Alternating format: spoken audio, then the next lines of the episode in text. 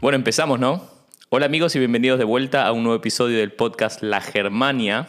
En el día de hoy tenemos una invitada muy especial, la señorita, señora, no sé, vos tenés que describirte después, Mariana. Mariana, por favor, descríbete, cuenta tu historia, historia interesante, nombre completo para empezar.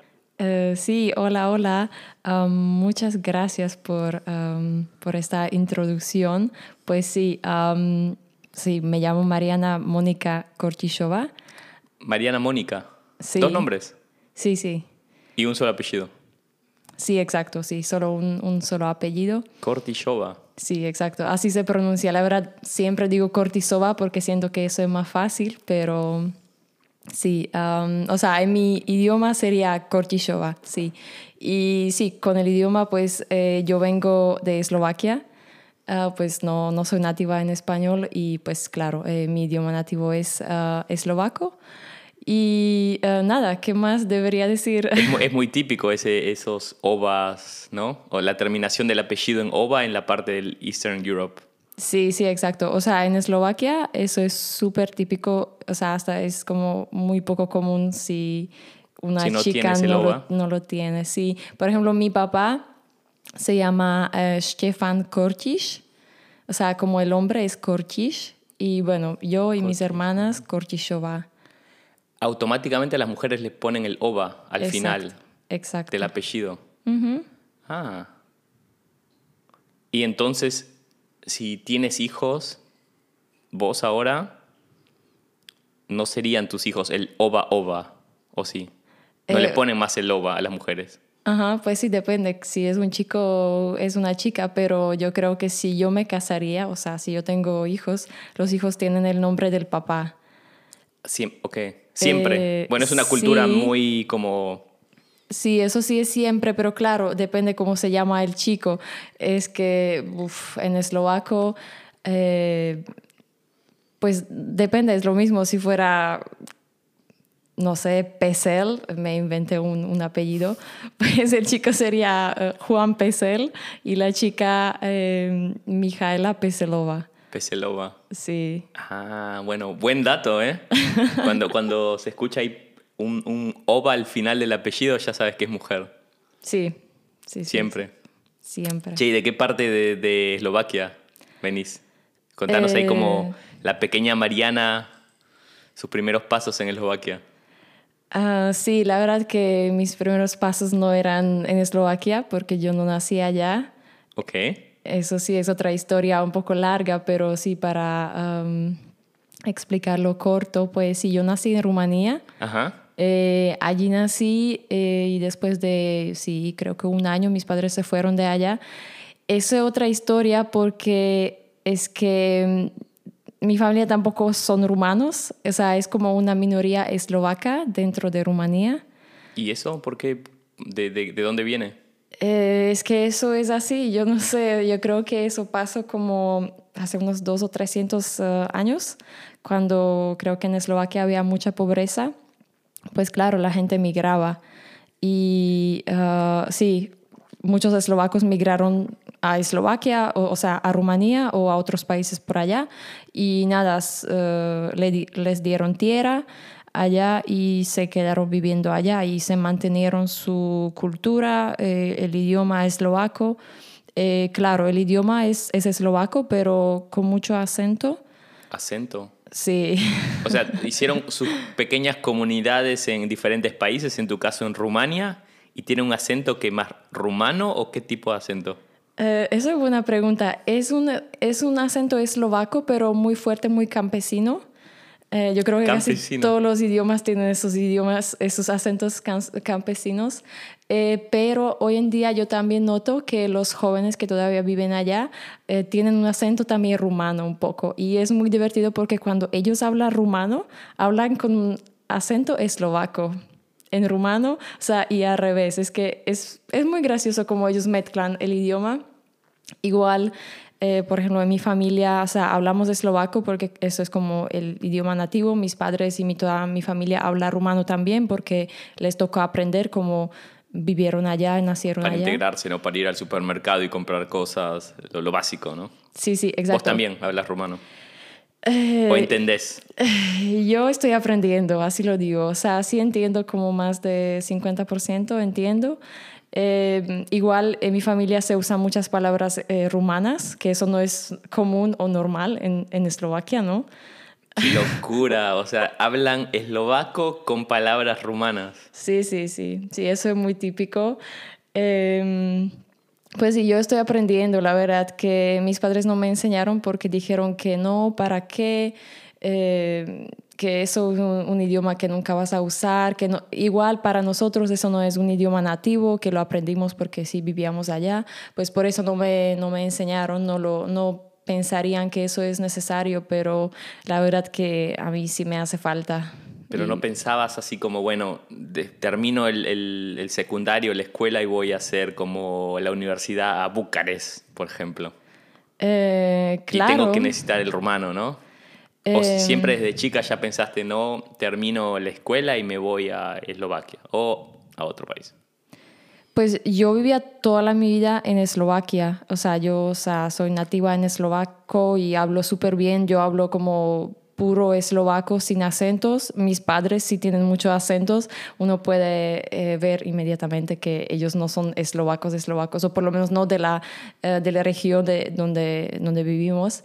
Y pues yo sí siempre quería aprender rumano, pero era un poco difícil porque yo no sabía ni gramática ni nada y empecé con eh, música y escuchando el idioma, pero me, me parece un poco difícil porque el idioma es muy diferente, es un idioma latino y eslovaco es un idioma más esloveno, eslovano, como se dice. Como, Esloveno, eslávico. Sí, eslávico, eso, como parecido a ruso. Y son idiomas muy diferentes pues yo lo aprendí así poco a poco por mí misma. Eh, no llegué a ese, o sea, a ese nivel que podría hablar, por ejemplo, con mis padres, porque claro, yo podría hablar con ellos, pero igual ellos no hablan muy bien y tal vez se les hace incómodo hablar conmigo o no sé. Pues eh, en un punto sí, yo quería ir a estudiar a, a Rumanía y... Pero entonces vos naciste en Rumania y al un año de edad te volviste a Eslovaquia. Exacto y querías en Eslovaquia, querías volver a Rumania a estudiar. Exacto, sí, cuando yo ya estaba en la universidad, allí eh, tenía la oportunidad de hacer como un semestre de intercambio en Rumanía, pues me fui a una ciudad que se llama Cluj-Napoca, que es una ciudad preciosa. ¿En qué parte de Rumania? Eh, está en Transilvania. Transilvania, con los vampiros. Sí, exacto. ¿Fuiste al, al castillo de Drácula? Lamentablemente no fui. ¿Por qué no? Yo ya ni sé por qué no, no fui, la verdad no sé, no sé. Eh, pero no pasa nada, yo lo tengo pendiente y yo siempre voy a Rumanía, o sea, yo voy allí tres o cuatro veces por año. ¿Familia, amigos de visita? Eh, sí, exacto, o sea, sobre todo más familia que amigos, pero sí todavía también tengo unos cuantos amigos allá, pero sí mucha familia y me encanta el país y eh, nosotros vivimos como no tan cerca de, por ejemplo, de Transilvania pero a veces sí, con mi familia hacemos también viajes por allá y es súper bonito. Y pues sí, o sea, antes logré hacer un semestre en Rumanía, en Cluj, pero me da un poco pena que no lo aproveche suficiente para... ¿Aprendiste rumano? Sí, yo tenía un curso de rumano y estaba aprendiendo. Eh, llegué a un nivel como un nivel bueno A2 dos. Sí, como un nivel bien que ya casi como estaba por hablar y ya, o sea, que no tenía ese problema, pero después ya me fui. Es que lo que pasó allá, que eso fue como, eso fue el Erasmus, ¿no? Como ya todos lo conocemos. Eso fue como la primera experiencia y tú sabes, allí vives en esa burbuja de los eh, Erasmus, de los estudiantes internacionales que todo el mundo habla inglés. O sea, no, no, te integras totalmente a, a la ciudad donde estás haciendo tu Erasmus, tu intercambio. Exacto, eso es lo que pasó. Y tal vez yo aquella época no, no, no me pensaría hacer como eh, esas aplicaciones que hay hoy en día que uno puede como conocer más personas, eso era como hace unos cinco años ya. Y no sé, no sé, como que ni me pensaba, o sea, se hacía muy difícil, eh, era muy difícil la verdad llegar a los rumanos, eso tampoco era tan, tan ¿Eran muy cerrados los rumanos? Mm, no, es que yo no quiero decir que son cerrados, es que yo creo que eso pasa en todo el mundo, igual aquí en Berlín, es un poco difícil llegar a los alemanes, ¿no? O sea, igual por el idioma o no sé, porque tú eres el, el extranjero aquí, ellos son los locales y tal vez buscan um, cosas diferentes, no tienen los mismos intereses, pues sí. Che, pero cuando estabas en Rumania no hablabas todavía español, o el español vino después, o paralelo, ¿cómo fue? Porque es interesantísimo encontrar a alguien que es eslovaca, nací en Rumania y que habla español y que esté en Berlín. Es, muy loco la combinación esa. Contanos cómo empezaste o cómo se te dio para empezar a, decir, bueno, quiero aprender español. Sí, pues eso, eso es una historia también larga. Yo creo que eso empezó ya cuando yo era pequeña. En mi país era súper típico las telenovelas. ¿De dónde? ¿De qué país? De México, de Colombia, de Argentina. Creo que esas eran más... Eh, ¿Telenovela favorita que, que veías cuando eras niña? lo más, más eh, Pasión de Gavilanes. Pasión de Gavilanes, la, colombiana. Sí, exacto. ¿Qué, ¿Cuál de los tres gavilanes te gustaba más? Oscar. Oscar, fue mi favorito. Oscar era el... El, el, mediano. ¿cómo ¿El rubio? Eh, sí, creo, sí. Sí, sí, no. Es que eh, fue muy divertido porque aquella época todo el mundo veía esa telenovela todos los días a las 5 eh, de la tarde, uno frente de la tele. Pero sí, o sea, allí, o sea, eso no lo teníamos en español, lo teníamos en eslovaco, porque allí todo en la tele se ve en eslovaco. En el idioma doblado, ¿no? Exacto, pero tampoco o sea, títulos en, en, español, nada, o sea, todo, todo en eslovaco. Y... Los gavilanes hablaban eslovaco. Exacto. Tú sabes que, que el, el, más mayor tiene una novia de, creo que, o es esposa, no sé, de República Checa, creo. República Checa, sí. el, el grandote, el musculoso. Sí, sí, exacto. Ah, pues sí. Ahora salió la segunda temporada de Pasión de Gavilanes. Ya me la vi. Ah, ¿la viste? Después de 20 años de haber hecho la, la, la serie, Salió una nueva, ok. Sí, sí, era muy buena también, recomiendo. ¿Te transportaste a tus, a tus años de cuando eras niña? Sí, sí, se puede decir. Aunque sí, hay que decir que esta segunda temporada no era tan um, exagerada. Era como ya más adaptada a, a cómo es la vida hoy en día y es, es, es bueno, me gustó. Vean Pasión de Gavilanes. sí, lo recomiendo. Y bueno, el español creo que ya ahí empezó como la pasión por la cultura latina. Es que yo veía muchísimas telenovelas. Yo, de verdad, yo fui más, yo creo, más de las 100 telenovelas yo vi en mi vida. O sea, eso, yo me pasé mi... Eh, eh, niñentud, ¿cómo se dice? Tu juventud. O, bueno, juventud. Tu niñez. Niñez, niñez, eh, viendo las telenovelas. Em, después em, empecé, o sea, cuando ya era en el colegio, allí empecé a ir a, a, clases de zumba y allí escuchaba la música. El reggaetón. ¿Empezaban los años del reggaetón? Eso era más, yo creo que zumba era más con bachata, bachata y salsa y merengue, pero yo aquella eh, época yo no tenía idea que eso es salsa o bachata. Yo solamente me encantó la música, pero yo no tenía idea. Y cuando ya estaba en la universidad, empecé mi primer semestre, allí empecé a conocer gente extranjera, estudiantes extranjeros. ¿Latinos en, en qué ciudad de, de Eslovaquia? Eh, era en Bratislava, pero no eran los latinos. Yo conocía más como españoles, italianos y más como europeos, ¿no? Pero allí empecé como escuché más español y me empezó a gustar muchísimo y me, o sea, también los españoles me cayeron súper bien y, o sea, me empezó a gustar mucho ese, como esa cultura que era diferente de Eslovaquia y como un comportamiento diferente. No sé, me empezó a gustar muchísimo. ¿Tuviste algún, alguna aventurilla por ahí con algún español en tus años, en tus años jóvenes? Oh, eh, sí, creo que sí, o sea, era ya hace unos años, pero sí, creo que sí habían algunas aventuras por allá. Ah, sí, pero... Intercambio cultural, ¿no? Intercambio cultural, sí, eso suena mejor.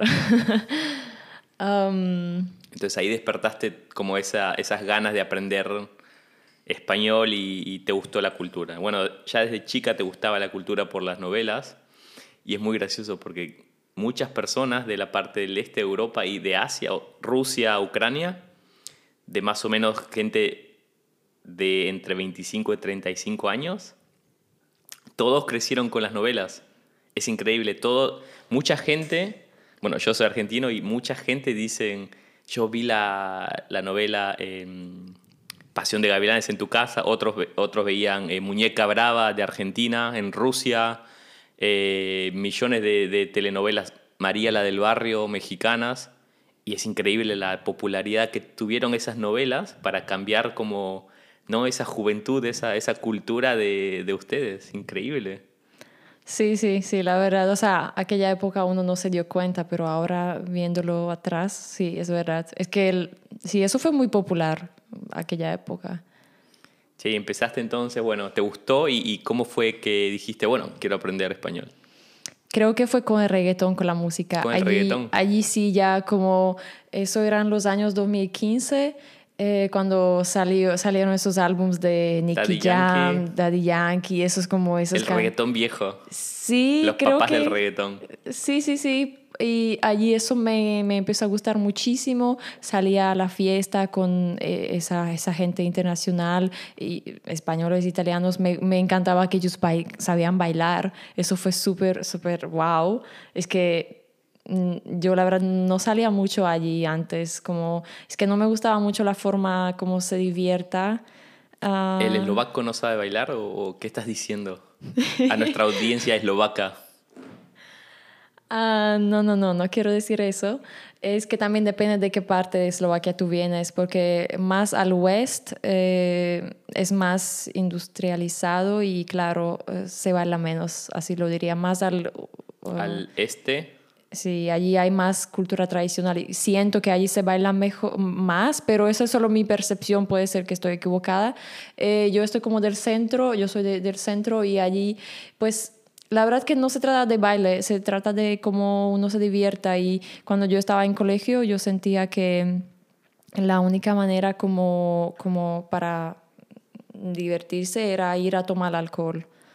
Y, ah, sí. Sí, a mí no me gusta eso, porque o a mí no me gusta estar sentada y tomar. O sea, yo no digo que no me gusta tomar alcohol, pero no me gustaba la forma como se hacía allá. Y eso era durante mi colegio. Y no, a mí no me, no me divertía eso, no, no, no me pareció eso divertido. Y pues no quería perder mi tiempo haciéndolo, pues mm, yo hacía otras cosas. Pero después, o sea, cuando ya salía con esa gente de España, de Italia, eh, yo veía otra cosa que, claro, también se toma, pero es una forma un poco más diferente, se pone menos, eh, menos atención al alcohol y más atención como a, hablar, a como reírse, a bailar. Es que sí, eso, eso es lo que me gustó. Y allí ya desde, creo que desde, esa, desde el segundo semestre yo ya quería aprender español y quería aprenderlo, pero no podía porque antes yo también eh, aprendí alemán. Mientras tanto, o sea, primero yo sí aprendí alemán porque trabajaba y cosas. Y... Pero qué loco, es como, no es, no es un idioma, a ver, no es un idioma tan que, que popular que mucha gente dice quiero aprender alemán. Eh, sí, eso tienes razón, pero yo lo veía más de la forma que es importante, porque igual en Eslovaquia, o sea, si tú sabes hablar alemán, siempre tienes unos ciertos beneficios eh, en el trabajo, o, bueno.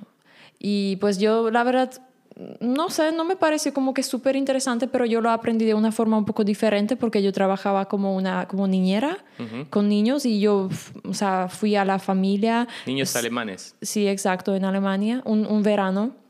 Y yo sabía muy poquito, o sea, de verdad, un, un nivel a, a a uno, súper básico. Yo no sabía hablar casi nada y después de tres meses estaba hablando ya eh, fluido. Muy bien. Y nada, el segundo verano lo repetí con otra familia y después el tercer verano, verano otra vez con otra familia. Sí, ¿cómo fue trabajar ahí con las familias alemanas?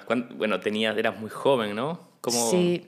¿Cómo fue? O sea, estabas viviendo con las familias alemanas. Cambio cultural increíble. Sí, sí, exacto. Yo tenía unos 19 años, la verdad que yo me lo encontré sola, o sea, mis padres no tenían ni idea. Yo solo dos semanas antes de irme, yo terminé mi colegio y allí, o sea, saqué ese abitur, como también se llama acá. Eh, y yo, solo le dije a mi mamá, mira, yo me voy a Alemania a trabajar por un verano. Y... ¿Tu mamá qué te dijo? ella se reía. ¿Te, ¿Te, dio la bendición o te dijo, no te vas a ningún lado, te quedas acá, deja de decir tonterías? Eh, no, mi mamá no es así. Ella se reía. Ella, ¿qué dices? O sea, ¿dónde te vas? ¿Qué vas a hacer allá? o sea, se reía. Ella pensaba que eso no, no es verdad. Pero después me dijo nada, como que no, pues eh, cuídate, cualquier cosa me llamas. O sea, no, bien. Yo fui con mi tío, él me llevó allá en el coche. ¿Cuántas horas de viaje? Uf, yo ya ni me acuerdo. no sé, muchas, pero nosotros fuimos primero a República Checa, donde tenemos familia, y desde allí era como tal vez 10 o, 13 ah. horas o, o, 15, no sé. Era bastante porque era allí por Luxemburgo o sea, bastante lejos en West. Y estaba bien, la primera familia estaba muy bien. Um, era un poco difícil porque los niños eran muy pequeñitos, pero la familia era súper empática, me llevaba muy bien con los ¿Vivías con ellos en su casa? Sí, al lado de su casa, allí tenían como un, un hotel o algo así. ¿Era un pequeño pueblo de Alemania o era una ciudad grande? Sí, sí, un, un pueblo pequeñito. ¿Y cómo, cómo te resultó como estar en el pueblo pequeño de Alemania? Eh, pues era un poco aburrido, claro, porque yo no tenía allí ningunos amigos, no tenía ni siquiera gente joven. Yo estaba siempre con los niños o con los padres o amigos de sus padres. Pero no estabas trabajando todo el tiempo, ¿no?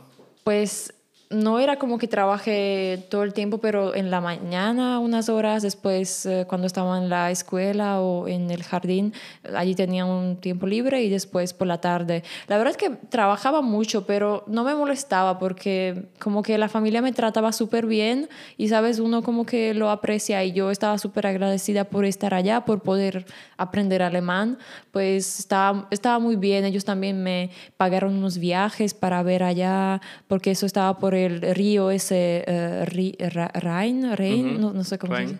Sí, exacto, pues allí hice unos cuantos viajes y estaba súper bien.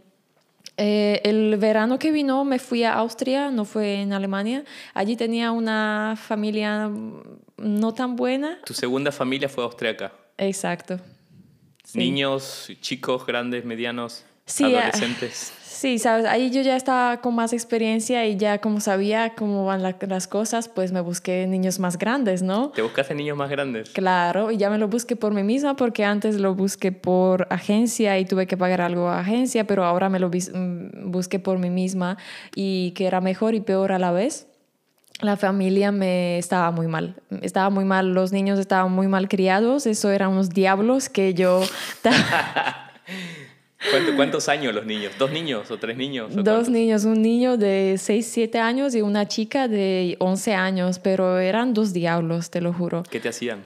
Eh, todo, todo malo que te puedes imaginar. Me echaron agua en, el en la cara, me, me, dejaban fuera de la casa, la chica no, o sea, yo tenía también mis cosas en su habitación porque tenían también dos casas. En una casa eh, ya me sacaba mis cosas, o sea, muy mal criados. Yo, ¿Pero por qué? ¿Qué es que yo no sé. ¿No les caías bien o, Yo la verdad no sé decirte ahora, ya tampoco me acuerdo como los detalles, pero es que, es que allí los padres tenían problemas, es que eso les influenciaba todo a los niños, ellos lo veían, mucho alcohol, eh, a los padres, mucho alcohol. También el papá, yo creo. La mamá, eh, yo creo que yo no le caí muy bien, pero es que eso da, igual. Lo, o sea, era buena experiencia, aunque era mala, porque después de dos meses ellos me, me echaron de la casa. De una hora a otra. ¿Por qué? Porque yo ya le dije, yo ya no lo aguantaba. Allí había una mujer eslovaca que a veces venía a limpiar sus casas y yo desde principio me hice amiga con ella porque me caía súper bien, una mujer súper buena y ella conocía a la familia pero de otra perspectiva y yo la conocía, estaba conociendo a la familia de, por dentro, ¿no? Y siempre como hablamos de qué tal. Claro, ella solo iba un par de horas a las casas a limpiar y veía como nada más, no se involucraba tanto como vos. Exacto, exacto. Pues ella hasta a veces no creía las cosas que yo le decía porque ella les conocía de otra manera. Y nada, yo ya estaba como súper mal, yo, o sea, mentalmente ya no, no podría. Después de un mes y medio yo le dije que yo no puedo, que de verdad que yo lo siento, que yo quisiera, pero yo no puedo, los niños son muy malos, yo no les aguanto. Y ellos como que no, pero no les hagas eso, quédate, que ellos van a cambiar, no sé qué. Yo les dije que, que me voy en dos semanas, tú sabes, para terminar el mes. Ellos no estaban como muy de acuerdo, no, estaba, no era como una, em, como que, como que una charla muy, muy, buena, sí, pero y después había un momento eh, cuando venían unos, uh, unos familiares de, de ellos unos viejos allí y el, el, el, papá me dice que no, pero vete a hablar con mi familia, que, o sea, eh, conózcale y tal. Y yo le dije, pero ¿para qué lo voy a hacer si yo ya me voy casi? O sea, ¿sabes? Como que ¿para qué igual yo voy a allí socializarme si yo estoy casi por irme? igual que yo voy a hablar con esos viejos, o sea, yo era como, de, yo tenía 20 años y él cuando me escuché, escuchó decirle eso, pero yo no lo decía como de una manera muy fuerte o fea, yo traté como que ser como empática, pero no le gustó nada. Él, o sea, en ese momento él me dijo, pues nada, vete ahora, vete ahora mismo de aquí, vete, uh, llévate tus cosas. El padre de la familia. Sí, sí, sí, el padre. Y, lo más divertido que con él, yo fui muy buena amiga y con la mamá no tanto. Ella, yo me, a veces yo sentía que ella está celosa, pero no era problema mío. Yo creo que es por lo general que es una persona así o como ellos tal vez no tenían buenos... Uh, no sé, no, no se llevaban bien, no tenían muchos problemas, no sé, pero nada, me echaron de allí. De un día para el otro. Claro. En un pequeño pueblo de, de Austria. exacto, pero yo tenía la suerte que yo ya antes hablaba con la eslovaca y yo ya lo anticipaba que me voy a ir y ella me dio sus, su llave de su casa. Y o sea, imagínate que, que conoces a alguien dos meses y ni siquiera eso y le das llaves de tu casa para, o sea, Qué locura, ¿no? Sí, por si acaso, porque ella trabajaba también mucho y no siempre estaba como, eh, como allá. Y pues yo como tenía las, las llaves, pues yo me llevé mis cosas y me fui allá. Pero imagínate, eso era como... No, ellos me pregunta, preguntaron que a dónde me voy y yo le dije, no, me voy a la casa. Pues, ¿dónde me voy a ir? Pues no, tampoco le quería decir que me voy a quedar porque todavía me quedó mucho tiempo de vacaciones y yo quería ganarme más dinero. Y eso fue otra cosa, que ni me pagaron lo que me tenían que pagar. Eso sí me molestó mucho, pero fue buena experiencia porque también en aquella época yo tenía 20 años, a mí se me... Yo vine allá, eh, estaba trabajando como un mes y yo no sabía cuántos, cuánto ellos me van a pagar. Yo no lo sabía. ¿No sabías? No. Es que me daba no vergüenza. Arreglaste, no arreglaste ese como el contrato antes de ir. No, es que eso es que eso es cuando tú eres joven, es que me daba mucha vergüenza hablar de dinero, hablar de sueldo, o sea, me daba tanta vergüenza hablar de eso, pero te lo juro que después de esa experiencia cambiaste totalmente. Cambié, pero cambié muy radical, o sea, yo porque como, ¿sabes cómo me trataron, cómo me sacaron de la casa? Yo dije que nunca más eso, nadie más me va a hacer eso. Qué feo, ¿no? Sí, fue muy feo. Y sabes, ahora yo como mm, mirándolo ahora, imagínate que tú echas una niña de 20 años así de tu casa, era 4 de la tarde. ¿A dónde ella se va a ir a las 4? De otro país, sin conocer nadie en la ciudad, en un pequeño pueblo también, ¿no? Sí, sí, exacto, era un pueblo y no sé, como gente sin, eh, no sé, sin corazón, sin no sé. Pero bien, era buena experiencia y... Fuiste a la casa de, la, de tu amiga eslovaca y después ¿qué hiciste? ¿Te volviste a Eslovaquia? o, te quedaste? Mm, sí, me quedé allí porque todavía me quedaba como más de un mes y nada, fui a trabajar allí, ella me consiguió unos trabajitos allá en hoteles, en restaurantes, nada, yo trabajando allí, ganándome mi dinero. Bueno, bien, ¿no? claro, fue muy bien, yo estaba súper contenta, yo nada, o sea, dos días estaba como así, como sabes, un poco como que te... Triste triste, como que, ¿qué pasó? ¿Sabes? Como igual ellos me engañaron porque no me dieron todo mi dinero y yo estaba súper enojada, pero después me gané otro. ¿Te dolía más que te echaron o que no te dieron tu dinero? Eh, me dolía, ¿sabes qué? Que lo que más me dolía? Que yo sí estaba preparada porque yo, ellos ya estaba como así con ese dinero. Y yo ya estaba preparada como para todos los argumentos, eh, pero al final como que me sorprendieron y no me podría defender, es que eso, yo estaba como que súper sin palabras, es que como que no, no, podía decir nada, pero sabes, la verdad, eso era también fuera en un bar que ellos tenían como por el lago, y la verdad yo en ese momento no debía irme sin mi dinero, yo debía empezar a gritar allá, porque allí habían todos, o sea, todos los otros bares que se conocen, como digamos vecinos, yo debía hacer un escándalo allá, eso fue lo que yo debía hacer, pero eso me llegó a la mente cuando ya estaba fuera de allí. ¿sabes? Pero eso es lo que debía hacer, pero ya. Tuviste la pues clásica de que sabías lo que tenías que decir cuando terminó la situación. Sí, exacto, es exacto lo que, lo que me pasó. Bueno, a los 20 años siempre es complicado, ¿no? Esas situaciones. Es como recién estás empezando a, dar tus pasos de, de, adulto y te pasan esas cosas. Sí, pues yo la verdad estoy muy contenta que eso pasó a los 20 años y no, ni no ahora, ¿no? Ahora pues no, no reaccionarías de otra manera, creo, ¿no? Eh, sí, sí, claro, claro, ya, o sea, después de mucha experiencia uno ya está ahí. Yo creo que ya, pues claro, uno nunca sabe si no se va a encontrar en una situación así, pero claro, ya fuera un poco diferente. ¿Y esa fue tu última familia que hiciste, que, que cuidaste? Eh, sí, volviste a cuidar? Eh, sí, eso fue la última familia. Eh, después de otro verano yo fui aquí a, cerca de Berlín, se llama Waren, es como un pueblo allí a Rostock.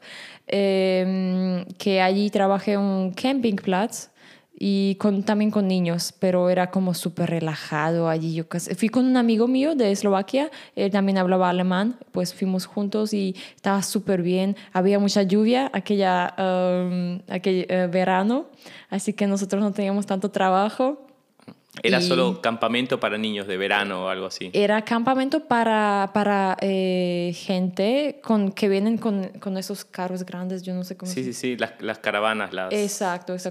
sí. caravanas. O sea, tú puedes como eh, reservarte el puesto, o sea, el sitio allá y te quedas allí por, no sé, unas dos semanas con, o sea, mayormente era gente mayor con niños o padres con niños. ¿Y ustedes qué tenían que hacer ahí? No, unas animaciones como... ¿Hacías animaciones? Animaciones, pero en forma como de eh, dibujar con ellos o hacer, eh, no sé, teníamos allí como una casita donde había muchos instrumentos, muchas cosas que podríamos utilizar y también se podría bailar, se podría, se podría hacer muchas cosas, pero lo que pasaba que había mucha lluvia, entonces también mucha gente se iba y no, no teníamos a veces niños, pues no, no hacíamos nada.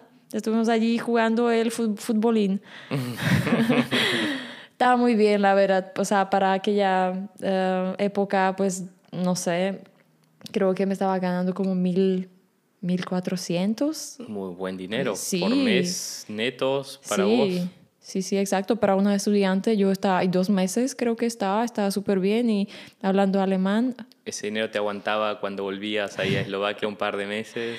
Eh, sí, muy buen punto. La verdad que directamente desde allí yo me fui a Bremen, porque eso fue como una historia que primero yo me fui, o sea, yo, yo estudié en mi bachelor's tres años, eh, o sea, son seis semestres. Eh, el tercer semestre yo me fui a Rumanía y el cuarto y el cinco, eh, quinto, me fui a Bremen a hacer Erasmus. Pues allí, la verdad que de Baren yo me fui directamente a Bremen.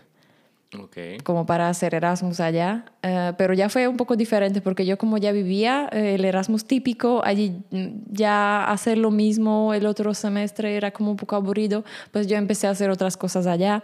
Y allí la verdad que llegué por la primera vez al contacto con salsa. En Bremen.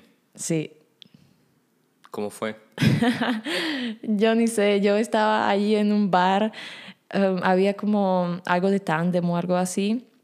Y después de eso, no sé quién lo dijo que vamos a un lugar y fuimos a una escuela de baile y ahí se bailaba salsa. Un social de salsa. Un social, exactamente. Era un social un viernes por la, por la noche. Yo no tenía idea qué es eso. Yo lo vi y digo, mierda, pero qué bonito, me gusta, que yo también quiero aprenderlo. Y yo estaba súper impresionada como que también la gente baila, yo no lo entendía y me, me, metí en una clase de salsa porque me gustó. Después. Después, sí. Es, es creo que es, muy, es muy popular esa impresión que la gente cuando no ha visto cómo se baila en un social y va por primera vez, se quedan muy impactados del nivel de, del baile, ¿no? Te pasó eso. Entonces te escribiste a clase de salsa.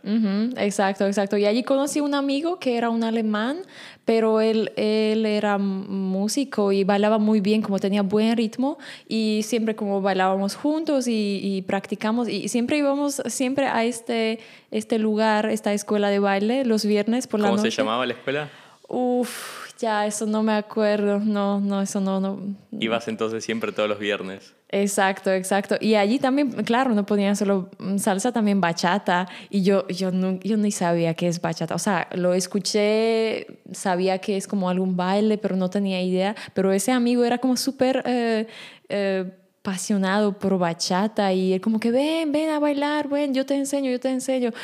A mí me parece como raro al principio, pero después de un tiempo me empezó a gustar mucho. Pues así, así llegué a, a, bachata y también había kizomba pero eso no me impresionó, ahí como que era muy raro porque yo no, veía, no lo veía bien. Y eso... ¿Muy pegado o qué? No, no, no, no era eso, yo no entendía qué es, yo no entendía el baile, yo igual yo estaba en ese mundo de baile por muy poco tiempo, yo, o sea, yo creo que también sería como mucho para una persona ya tres bailes diferentes. Eso ya yo no aguantaba. Y estaba muy bien con salsa de bachata me bastó. Y nada pues yo creo que ahí empezó eso lo de Em, lo de bailar, pero no solo de eso, para continuar lo que hablábamos antes, también empezó lo de idioma, porque yo estaba allí de Erasmus y claro, tú tienes mucho tiempo libre, o sea, yo no tenía allí como muchas clases, eso es, pues, más de divertirte, no, no tanto estudiar. Sí, los intercambios siempre son así. lo que menos haces es estudiar, ¿no? Exacto, pero yo sí quería y me metí en una clase de español. Pues sí, por fin, por fin tenía el tiempo y la oportunidad y allí había como también me daban créditos por tener uh, español. Por tener esas clases de español y pues sí, lo tenía dos semestres. Allí como que tenía, bueno, aprendí unos básicos, como un poco la gramática. ¿A qué nivel llegaste? Pues em, se supone el A2, ¿no? Pero, pero no, eso no era real. O sea, mi nivel era un A1 solo como entendí como entendí cómo se crea la oración, cómo se artículos, cosas sí, como gramática básica. como, o sea, que de verdad que uno necesita como tener una explicación para ciertas cosas y eso me daban allá, pero allí no hablaba mucho y allí también en Bremen, es que en Bremen pasa, pasaron muchas cosas a la vez. Gente, vayan a Bremen, que les va a cambiar la vida entonces. No vengan a Berlín, no vayan a otras ciudades, vayan a Bremen. Sí, pues eh, allí también por la primera vez lo que me di cuenta eh, bueno, no, no que me di cuenta, pero empecé a conocer muchos latinos, que eso no pasaba tanto antes. Eh, tal vez porque yo no les buscaba o como que, no, no, sé, yo no veía diferencia entre españoles y latinos, pero allí sí empecé a ver la diferencia y eh, me di cuenta que los latinos me caen muy bien y que son como muy parecidos a mí, como que tienen la misma onda y como que, no sé, como ¿Qué onda? ¿Cómo describirías un latino? Es que eso también es una pregunta muy difícil porque es que eh, son muchos países y mucha gente, es que yo no sé si eso se puede generalizar como es un latino, pero por lo general como yo le veo es muy alegre, em, o sea, coge la vida así como es, como no se queja mucho de las cosas, eh, porque claro, las cosas pasan, pero uno tiene que estar positivo. Y también lo que me gusta es que tiene esa mente un poco más colectiva, como que no piensa solo en su mismo, pero también cuando está con más gente, como que no es individualista, pero como que trata también que la otra gente se siente bien o se preocupa. Eh, pues eso, eso así yo creo que como yo veo los, el latino. Entonces conociste muchos latinos en Bremen, empezaste a, a bailar salsa bachata y con, con, el idioma, pero a ver, ¿cuál fue el, el, cambio más grande que hizo en tu idioma? Porque ahora hablas fluido, increíble, y me dijiste que terminaste con un A2. ¿Dónde fue el cambio donde en este tiempo que te hizo hablar tan bien? Pues sí, allí la historia continúa. Ah, básicamente eso también pasó y no pasó en Bremen. Allí no hablaba nada de español, pero sí conocía a muchos colombianos y claro, con ellos hablaba alemán, porque yo aquella época hablaba muy bien alemán, tengo que admitirlo. Y eh, también allí conocí un chico, bueno, lo voy a decir, que era mi, no, que era mi exnovio, que era un español. Español. Y él ¿Nombre? Eh, no, Bueno, a ver, el nombre no, no se va a poder identificar, seguro que hay muchos con el mismo nombre en España. Debe ser un Juan Pedro, no sé cuántos miles de Pedros hay en España. no, no sé si tenía un nombre tan típico, bueno, se llamaba Adrián. Adrián, bueno. Saludos, Adrián.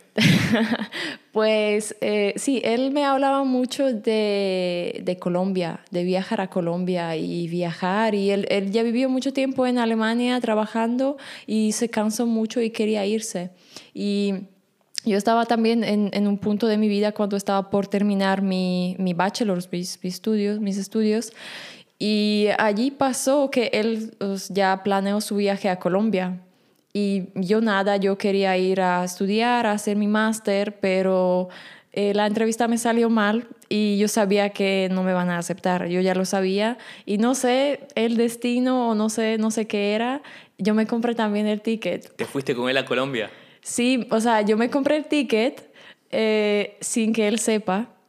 No, o sea, yo no, no lo hablaba con él porque yo no quería, yo no lo haría, no lo hacía, o sea, lo voy a decir así, que yo no lo hice por él como que para irme con él. Yo lo hice por mí porque también sentía que eso es algo que me podría gustar y que sí, que quiero hacerlo, que es buena oportunidad también para mí hablar español y continuar. Pues sí, al final, al final yo terminé mis estudios y en noviembre, sí, en octubre nos fuimos a, a Colombia. ¿Cuánto tiempo estuviste ahí? Em, en Colombia por seis meses en total, solo. ¿Seis meses? Sí. Bueno, él hablaba obviamente español y vos cómo empezaste. Sí, pues sí, nosotros, o sea, todo el tiempo hasta llegar a Colombia hablábamos alemán, porque también hablaba bien alemán, yo también, y pues así nos sentíamos cómodos. Pero eh, en un momento yo le dije, mira, yo ya no quiero hablar más contigo ni inglés ni, ni alemán, vamos a hablar solo español. Y así empezamos poco a poco. Yo la verdad ni sé dónde, o sea, como cuando vino el, el, cambio desde la incomodidad hasta a lo que ya te sientes cómodo hablar español. Pero sí, em, lo que me acuerdo que los primeros tres meses eran muy duros para mí porque yo no podía hablar mucho, estaba en Colombia, mucha gente. Eh, allí eh, lo que hicimos era mayormente voluntariado, que como que trabajar en unos hostales o sí en fincas y cosas así. Te daban un, un lugar, una cama o algo así a cambio de que trabajes en el hostel. exacto. Y ah, pues sí, claro, uno conoce mucha gente allá, pasando muchos mochileros y eh, también mucha gente locales. Y yo allí me sentía como muy mal porque yo no les entendía bien, no, no podría socializarme tanto como yo quería y yo, eh, eso me mataba, me frustraba. Yo, yo estaba llorando mucho los primeros tres meses. O sea, así como... ¿Se te pasaba por la mente volverte?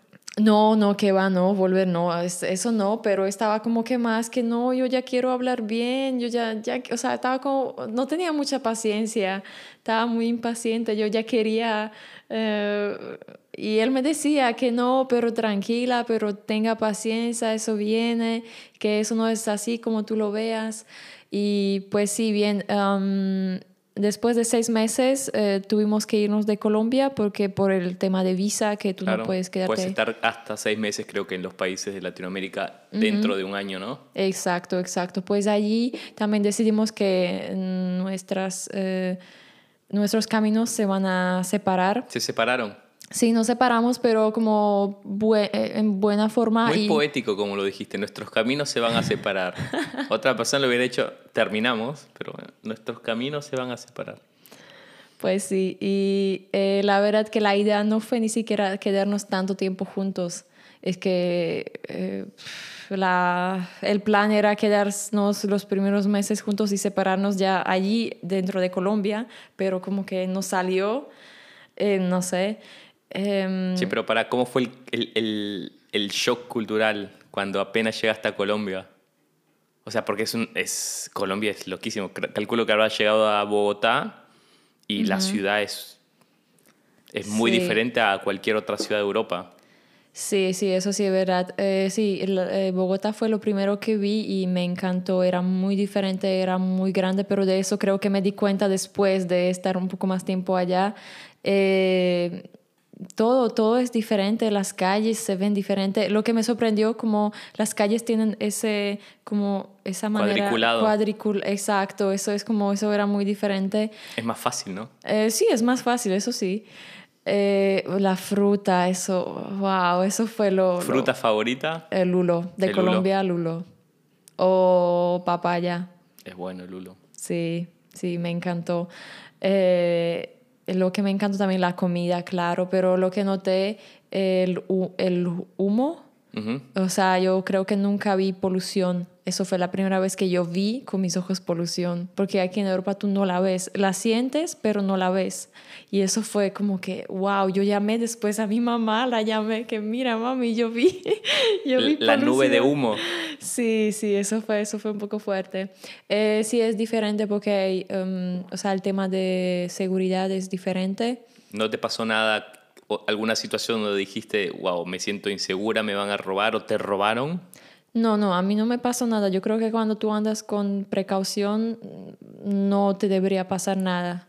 ¿Algún consejo? Porque siempre cuando hablo con muchos europeos dicen, no, es que Latinoamérica es inseguro, pero yo siempre les digo, no es insegura, solamente tiene que estar precavido y, y saber lo que haces, ¿no? Porque acá en Europa muchas veces estamos, a ver, somos muy muy ingenuos, calculo, o no nos prestamos tanta atención a nuestro contexto. Pero en, en, Latinoamérica obviamente siempre tienes que estar sabiendo qué, en qué calle estás, en qué región estás, quiénes están a tu alrededor, ¿no? ¿No te pasó nunca algo, algo, alguna situación peligrosa? Ah, no, creo que no. Lo único que me acuerdo que estuvimos caminando por una calle y allí empezamos a ver las prostitutas y eso ya como ves como más pobreza, como ya eh, se cambia un poco el ambiente y allí ya uno sabe que no, por allá no podemos ir, tenemos que devolvernos. Pero no, no, no ha pasado nada.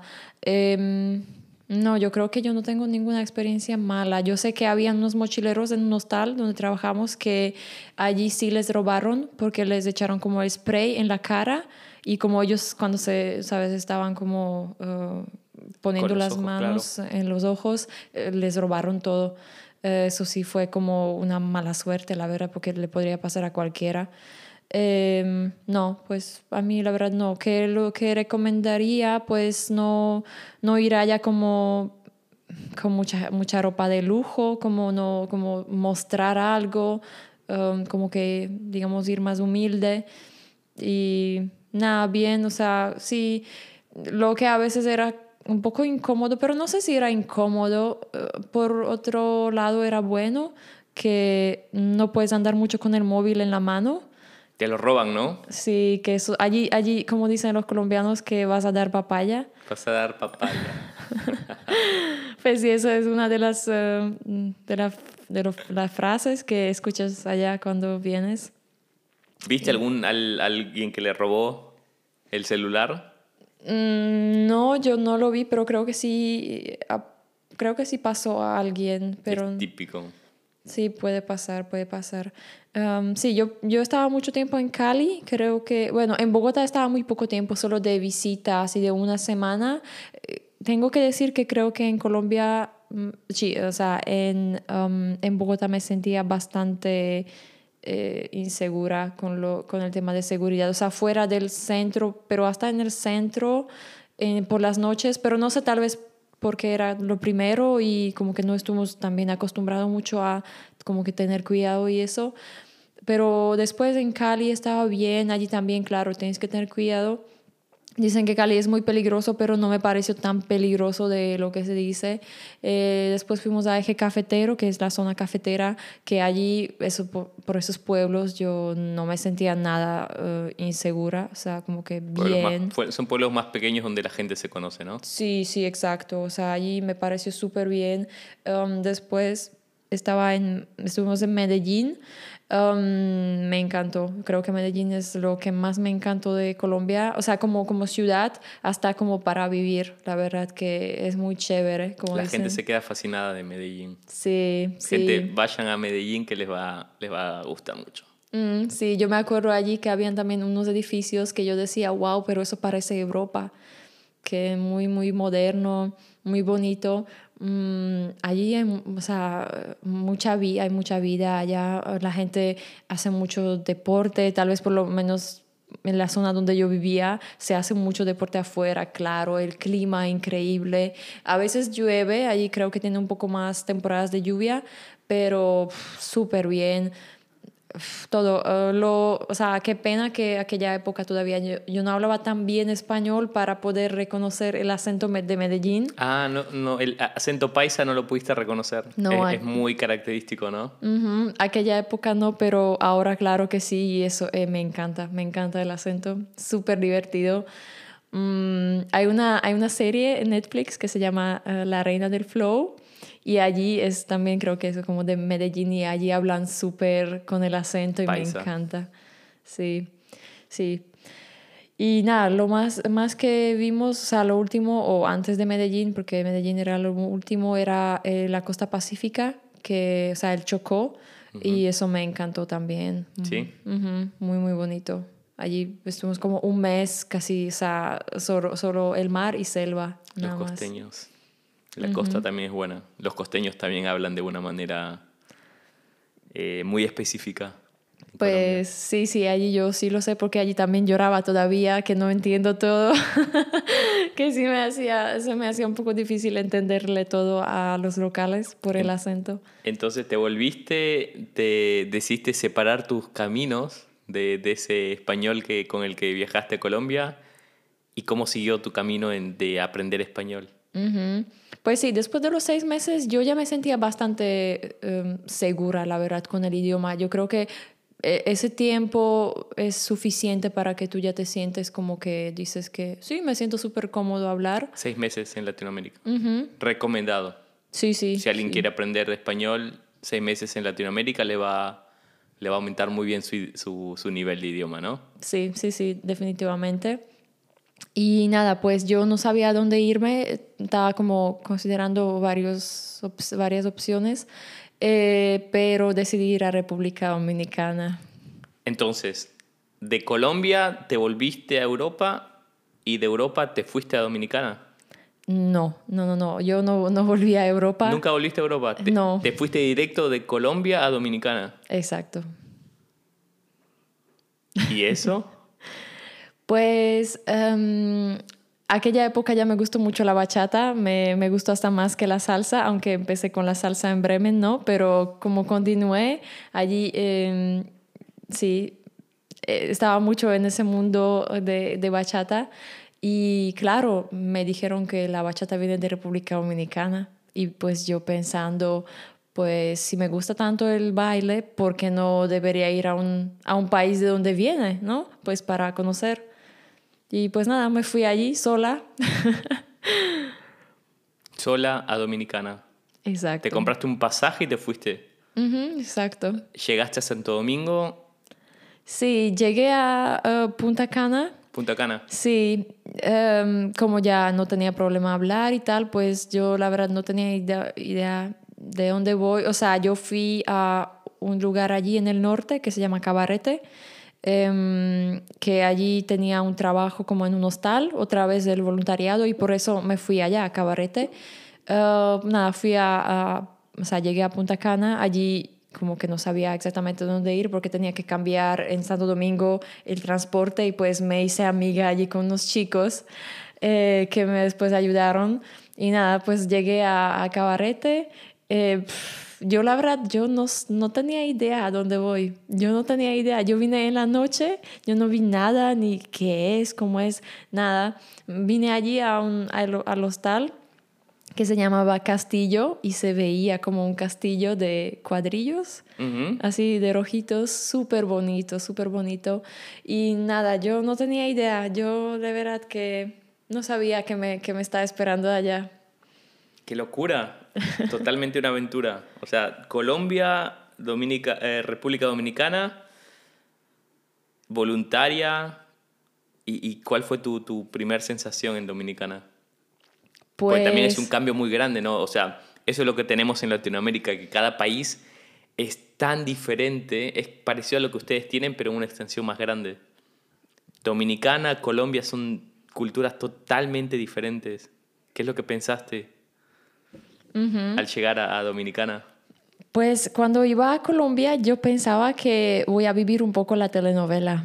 La pasión de gavilanes. Exacto. ¿Te imaginabas montando tu caballo y recorriéndolo con, Em, no exactamente eso, más como eh, esa como esa drama o como que como la esa pasión. esa pasión, eso es lo que sí, lo que yo pensaba que voy a vivir en Colombia, pero la verdad es que no lo noté allá. Y eso me, eso me dio cuenta cuando yo llegué a República Dominicana, porque allí, lo primero, cuando yo salía a la calle, allí los hombres gritándote. Eso es lo primero que tú veas. ¿Te gritaban? Que me gritaron, ¡hey, mami! ¡hey, mamacita! sí, la reina, ven, ven. O sea, te gritan, te, así como... Eso es lo que te hacen todo el tiempo. Y, o sea, la verdad, cuando tú llegas allá y te hacen eso, te sientes como una reina. Una mamacita. Una mamacita, de verdad. pues eso es lo que yo estaba como que eh, esperando en Colombia, o sea, sin darme cuenta, pero allí no, no lo sentí mucho. No sé, pero allí, o sea, en República, eso fue lo primero como que, wow, que es súper diferente. E, era muy diferente, el, o sea, el clima también súper, o sea, mucho calor, a mí me encanta calor, yo puedo soportar mucho, el, o sea, estaba al lado de playa, eh, la gente súper relajada, eh, no sé, súper bien, o sea, allí también en, el hostal habían otros chicos dominicanos. Que, habían dominicanos trabajando en el hostel. como voluntarios, dos, dos, um, dos amigos, súper buenos amigos, sí. Y pues sí, uno de ellos que se llama SK, así le llaman, sí. Un artista, ¿eh? sí, un artista que hace de todo. Mm, pues eh, él me enseñó todo. De lo primero que me, em, que me, ¿cómo se dice? Como que me, que me dijo que tenga cuenta mm, son los Sanky Panky. Los Sanky Panky. ¿Qué es un Sanky Panky? sí, yo tampoco lo entendía bien. Yo como que, ¿eh? ¿Qué? Mm, eh, pues los Sanky Panky son los chicos allí, los locales, mm, que les gustan mucho las extranjeras.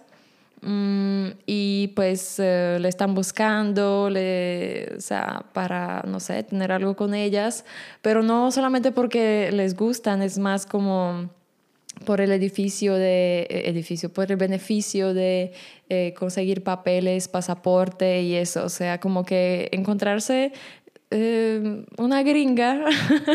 Quieren una gringa para los papeles, para la visa y irse a Europa o Estados Unidos. Eso es un sanky punky. Sí, exacto, exacto, sí. O sea, allí las gringas son mayormente las americanas y, o sea, europeas, no creo que las llaman gringas, pero, o sea, da igual. O sea, un sanky punky está interesado por una mujer que sea hasta por un hombre si consigue eh, sus papeles. O sea, eso es. Y también no es solo papeles, pero son, a veces eso es muy feo porque eh, se están aprovechando mucho como pedir dinero y las mujeres se les dan, les dan mucho dinero. ¿Ah, sí? ¿Lo viviste? ¿Lo viste? Lo vi, sí. o, tuviste tu Sanky Panky? No, que va, no, yo, yo no, no tenía mi Sanky Panky. Yo, o sea, ya tenía como esa precaución que tengo que tener cuidado con ellos. Eh, no, pero yo igual yo nunca lo haría dar dinero a un hombre. Eso, ¿qué, qué es eso? Eso es una locura. Por, por, más enamorada que esté, eso no, eso es una locura. Pero es que eso también pasa más, yo creo que las mujeres mayores. Y eso también lo que veías, los chicos jóvenes. No quiero decir que tienen que ser morenos, porque yo no creo que eso es... Eh, como la gente lo dice mayormente que un Sanky Panky es mayormente el moreno, pero yo creo que da igual. Es que eso pasa por las zonas uh, turísticas más que tal vez en otras zonas. Porque creo que en la capital, eso claro, es conocido, pero eh, tengo también un amigo de la capital y dice que eso, lo de Sanky Panky es muy típico en Cabarete, en Punta Cana, en Las Terenas, como zonas con, con más turistas. Y pues sí, es un tema grande allá. Gente, tengan cuidado si van a las zonas turísticas de, Dominica, de República Dominicana porque eh, hay, hay Sanky dando vuelta, ¿no?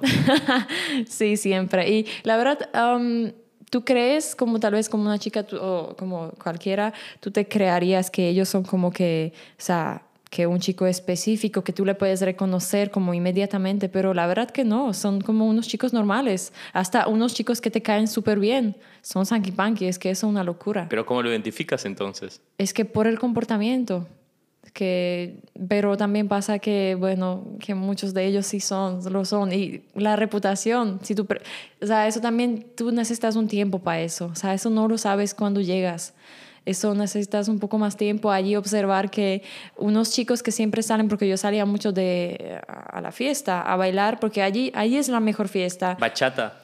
Es que allí hay como una mezcla de salsa, bachata, reggaetón, dembow y algo... Mm, merengue. y merengue también y tal vez algo más moderno. Pues, o sea, toda la noche en dos salas están cambiando ese, esos tipos, estilos de música y es súper bien porque te cansas de bachata, pues lo cambian eh, para salsa y después ya te eh, cambias, o sea, te eh, aburres de bachata y salsa merengue, pues ponen, ponen más reggaetón o puedes ir a otra sala donde hay otro, otra música. Pues sí, a mí me encantaba salir allá y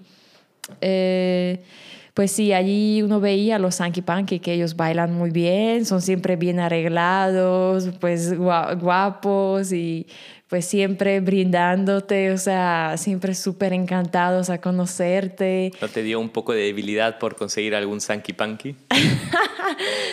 no, por conseguir un Sanky Panky no, pero hay que decir que sí son carismáticos, o sea, eso uno no, una mujer que... Los dominicanos. Sí, sí, son muy, muy, o sea, como hombres son muy, muy bonitos y lo que noté es que son muy divertidos. Yo creo que yo no conozco un dominicano que no sea divertido. Como tienen un humor que de verdad que te hace reír. O te hablan en la oreja. O sea, ellos sí de verdad que te... Son peligrosos los dominicanos, ¿eh? Muy peligrosos, sí. Pues sí, allí la verdad que no, no te das cuenta. Eso necesitas más tiempo. Si tú ya llevas allí viviendo más tiempo y te fijas que ellos siempre andan con otra chica allá, o sea, con otra extranjera nueva que vino. Y pues hay como momentos. Al principio como que no tienes idea, que no estás consciente. Después ya estás como conociendo, después ya conociste y sabes que son así, después te da como risas, ya como que, te, como que estás un poco riendo de eso, ¿no?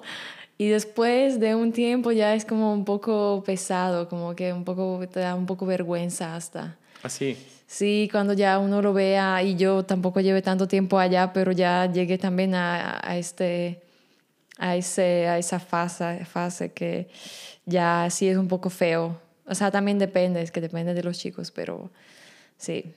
Sí, ¿y, y qué te hizo como bueno, porque ahora estás en Alemania, pero ¿por qué no te quedaste en, Dominicana? ¿O qué te hizo decir, bueno, tengo que salir del país, ¿no?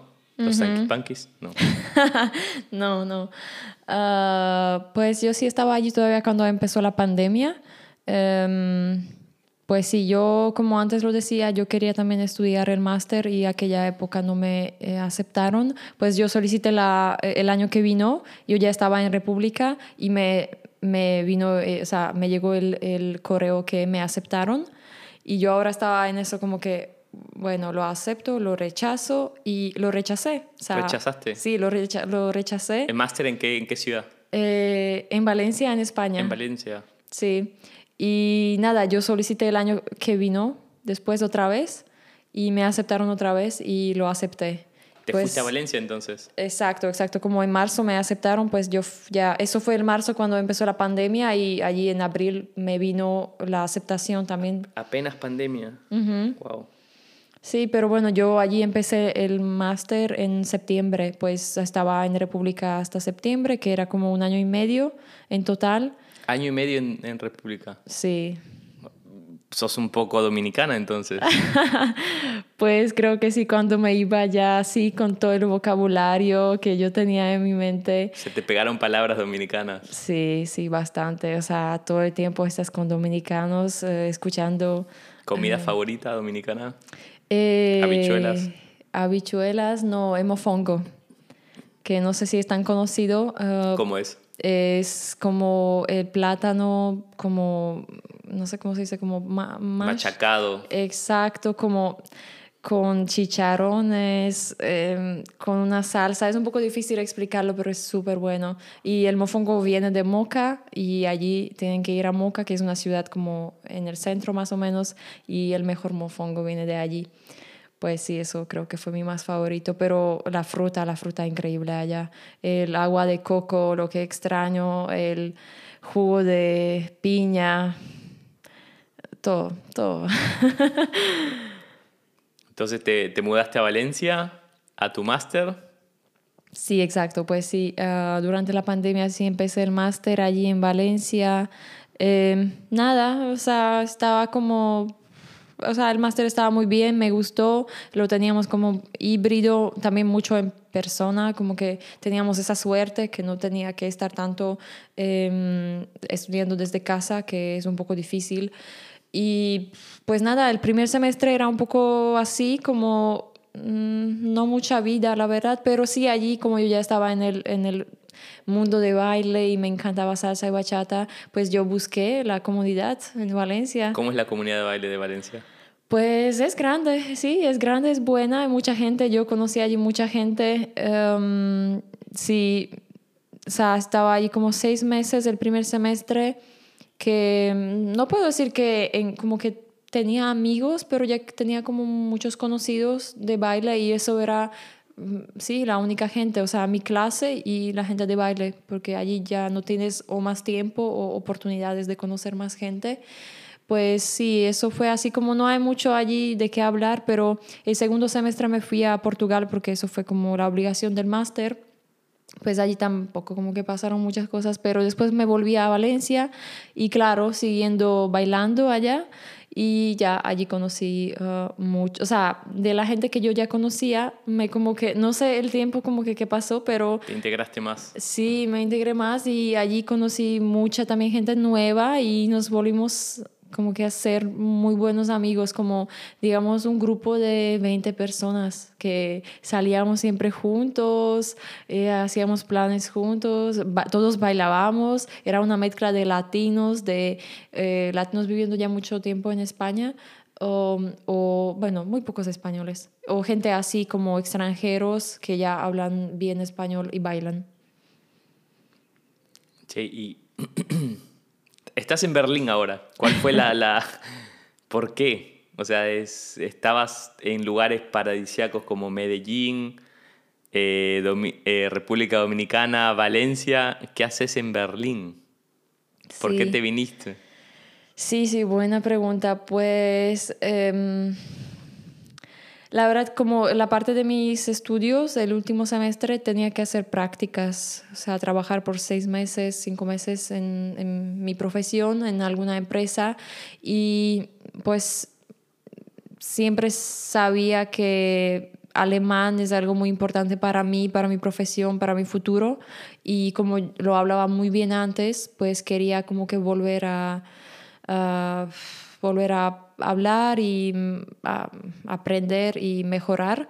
Y pues pensaba que esas prácticas quiero hacerlas en alemán por... Pues no, no, no voy a decir que Alemania es como mi, mi país más preferido. La verdad que cuando yo vine a España, yo pensé que me voy a quedar en España. Yo la verdad nunca estaba en España, no, no conocía a España muy bien y pensaba que eso va a ser mi destino final y al final no pasó eso porque, no sé, yo siempre pensaba que me gusta mucho la cultura española, pero al final no, no estoy completamente segura si es eso lo que me gusta. Aunque España es un país increíble, tiene como muchas cosas muy buenas, pero al nivel económico es un poco difícil y tal vez también depende de tu edad. Si tú ya eres tal vez un poco más mayor y tienes, tú sabes, ya algo um, allí que uh, ya puedes estar tranquilo, pues España es un país increíble y perfecto.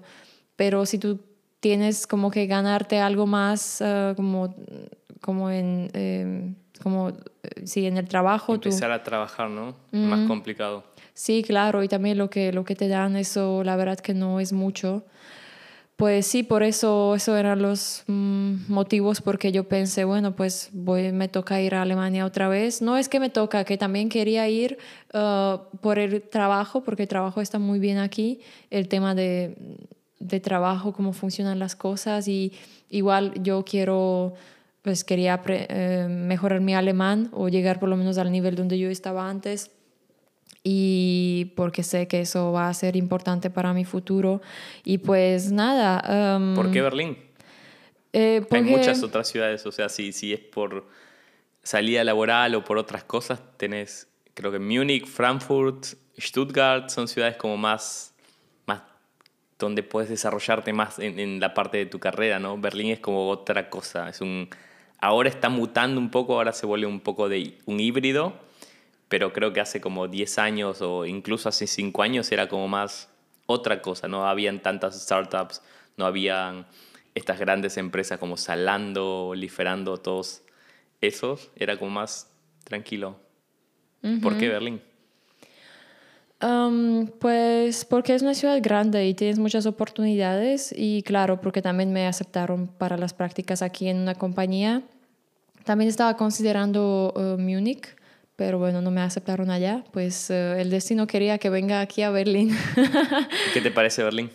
Eh, muy bien, muy bien, o sea, hay muchas oportunidades. Em, yo creo que eso sí es importante para mí, que puedo encontrar lo que me gusta, porque después de vivir en tantos lugares o tantos países, te das cuenta que todos los lugares son iguales, que la verdad es que no hay diferencia, no hay mucha diferencia.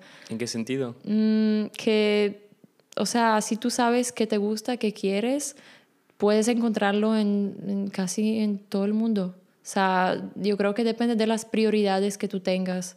O sea, si tu prioridad es más disfrutar y, y como que tener como una vida más relajada, pues claro, lo puedes tener más en eh, España, o en Italia o en esos países, pero igual la puedes tener aquí en, Berlín si quieres. O sea, igual eso no, no te limita, yo creo.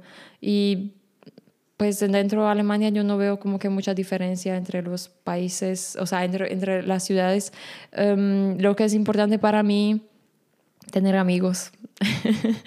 y pues eso también a veces es un poco problema porque hace falta mucho tiempo. Sí, en Alemania o en general. Yo creo que en general eso puede ser que, que también en Alemania puede ser un poquitico más difícil si quieres ser amigo con alemanes, pero Sí, eso para mí es importante. La verdad que a mí me, ya me da igual dónde estoy, cómo es la ciudad, como a mí no me importa si la ciudad es bonita, si es turística, o, o sea, me importa que, que yo tenga allí gente que me cae muy bien, que tengo allí mis eh, actividades que me gustan, que tengo buen trabajo, claro, y que la, o sea, que la vida no es muy cara, o sea, que de lo que tú ganas y lo que tú gastas, em, tú puedes, puedes ahorrar un poco. Exacto. Sí, ¿cómo describirías a Berlín? No, bueno, ¿hace cuánto tiempo que estás acá? Mm, sí, pues ya son casi siete meses. pues para mí muy alternativo. Yo creo que esa es la palabra más específica. Alternativo. Sí, es que tú puedes ver aquí de todo. O sea, de verdad que aquí como que pasan cosas que después de viviendo en Berlín ya no te sorprende nada. Lo más raro, lo más loco que viste en las calles de Berlín algo que, o, en los buses. Siempre ves cosas muy raras en, en o en el U-Bahn, o en el S-Bahn, o en el bus, que dices, wow, esto nunca lo he visto, ni siquiera pensé que existía este tipo de gente. Sí, a mí me pasaron muchas cosas raras.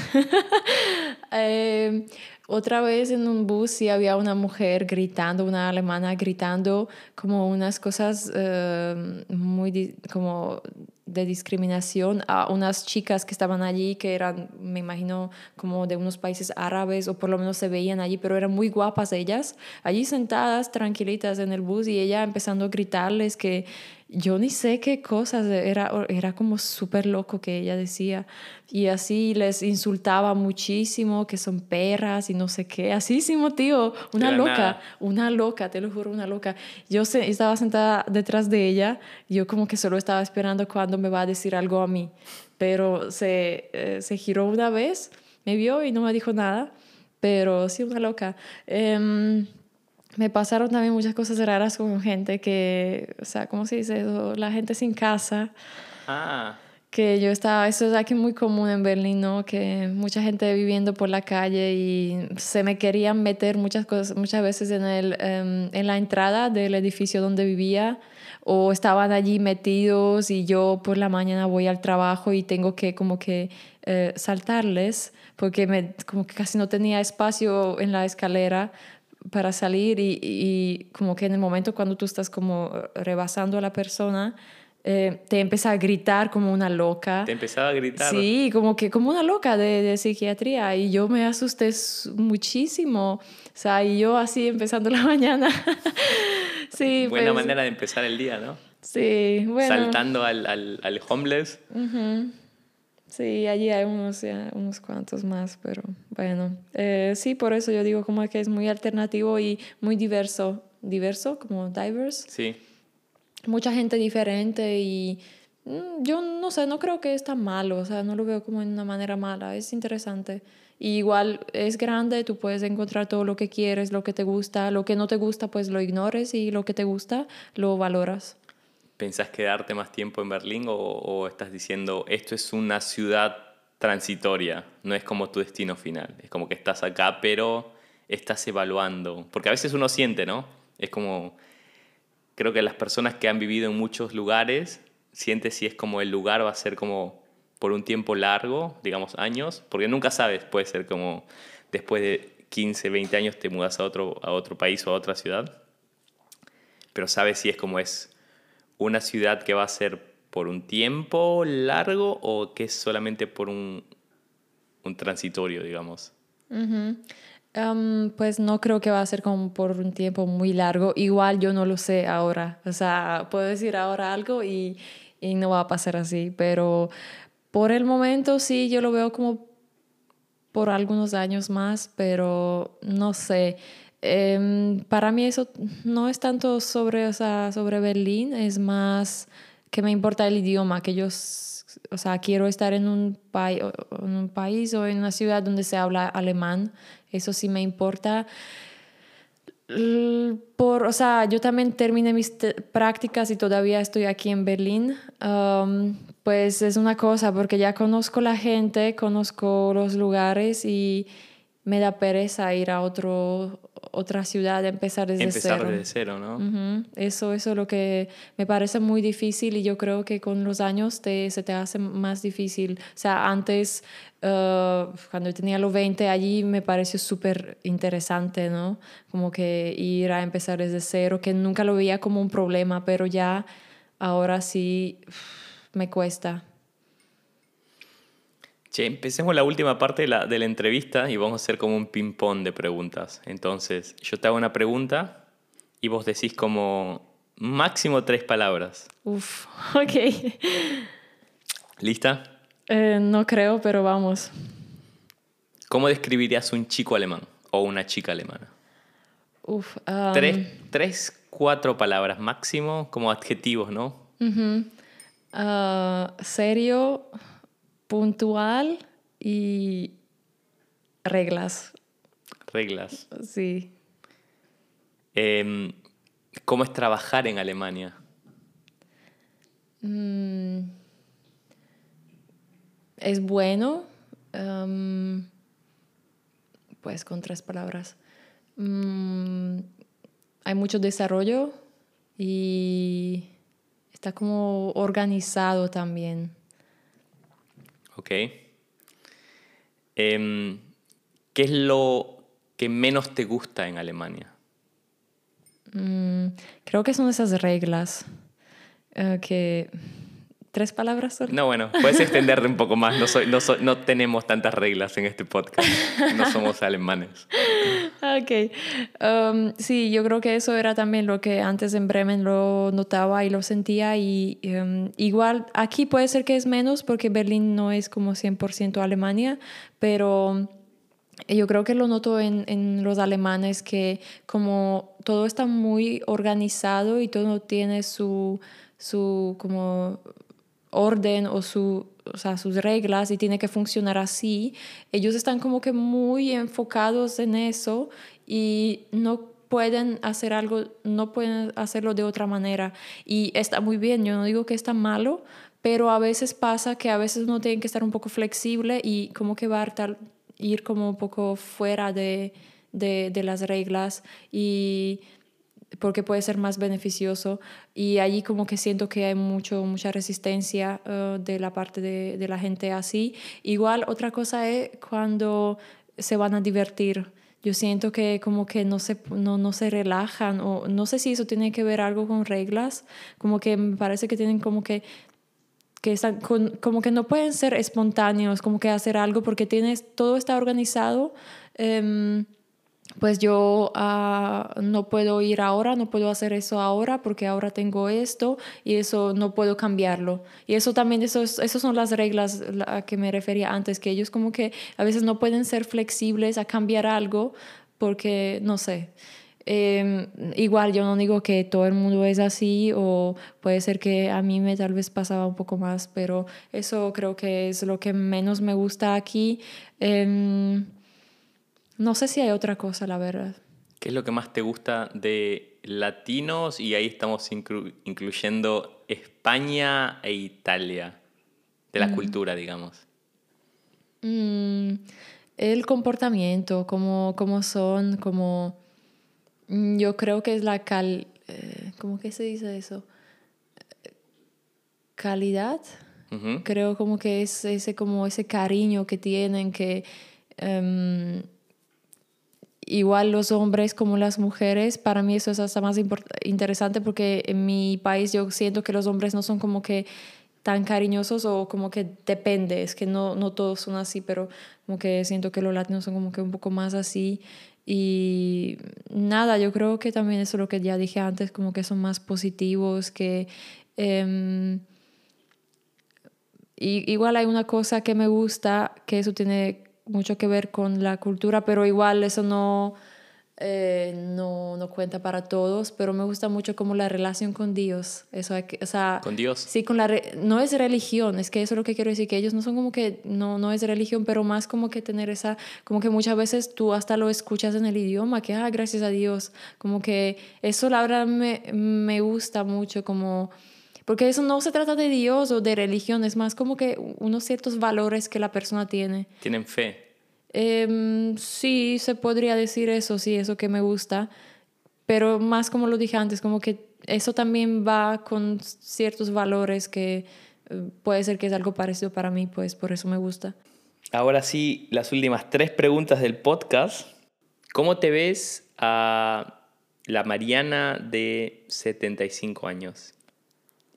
Trata de imaginarte la Mariana, 75 años, si puedes elegir como algún país o, cómo te verías una, digamos, una tarde de sábado Mariana de 75 años.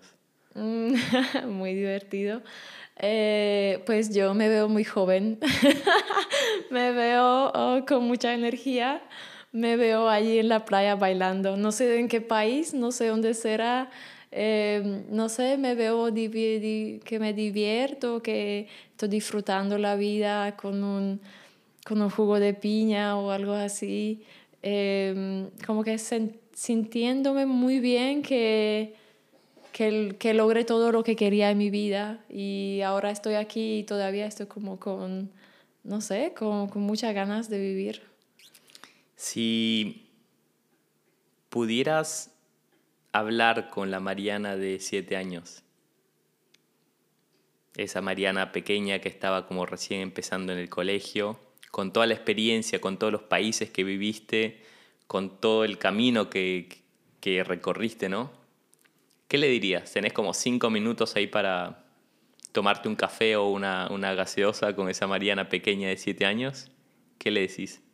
Mm, pues yo creo que le diría algo como que está bien si eres diferente, porque yo creo que si yo me sentía como un poco diferente em, por el comportamiento, por todo el origen que yo tengo, eh, pues me diría algo así que, que, que aprovecha lo, lo, diferente que eres, que, que no eres igual como o sea, todo el mundo y como que muestra más, o sea, o como que valóralo más. Creo que eso, eso si fuera, no necesito, no sé, seguros habría más cosas, pero eso es lo primero que me llega a la mente. Y ahora la última pregunta antes de terminar. Si tuvieras la oportunidad de tener una cena con cualquier persona del mundo, puede ser como personas incluso que, que ya fallecieron, que no están en este mundo o en este universo, o famosos o familiares tuyos que ya no están más, una cena, una noche, un, regalo divino del universo. ¿Quién elegirías y qué hablarías? Pues em, eso no sé si fuera posible, pero conmigo misma. Con vos misma. De, lo, de, otro de otra vida. Yo sí creo que tenemos, o sea, que vivimos varias vidas, pero em, lo que pensé también era con mi em, abuela, o sea, abuela de mi abuela o pues eh, ya... Tu bisabuela. La abuela de tu abuela. O tu abuela. O la abuela de mi mamá. La abuela de tu mamá. Sí, exacto. O sea, ella mm, se murió cuando yo era pequeña y nada, como para hablar con ella, para conocerla, para entender su vida, porque claro, yo escuché mucho de ella, y para saber todo lo chisme. Em, no sé, creo que sí, sí es interesante, sobre todo, o si no fuera con ella, tal vez con alguien todavía más, como que yendo más atrás. De, de tu familia. Sí, de, de mi familia, de, de, los eslovacos que estaban todavía en Eslovaquia y cuando se mudaron a Rumanía, porque claro, eso es de donde yo vengo, que básicamente son dos países y, y a la vez ningún país pues sí, como conocer esos raíces, esas razones, eh, las situaciones, los, eh, las circunstancias, pues eso sí me interesaría saber. Pues sí, creo que uno, uno de ellos me gustaría conocer.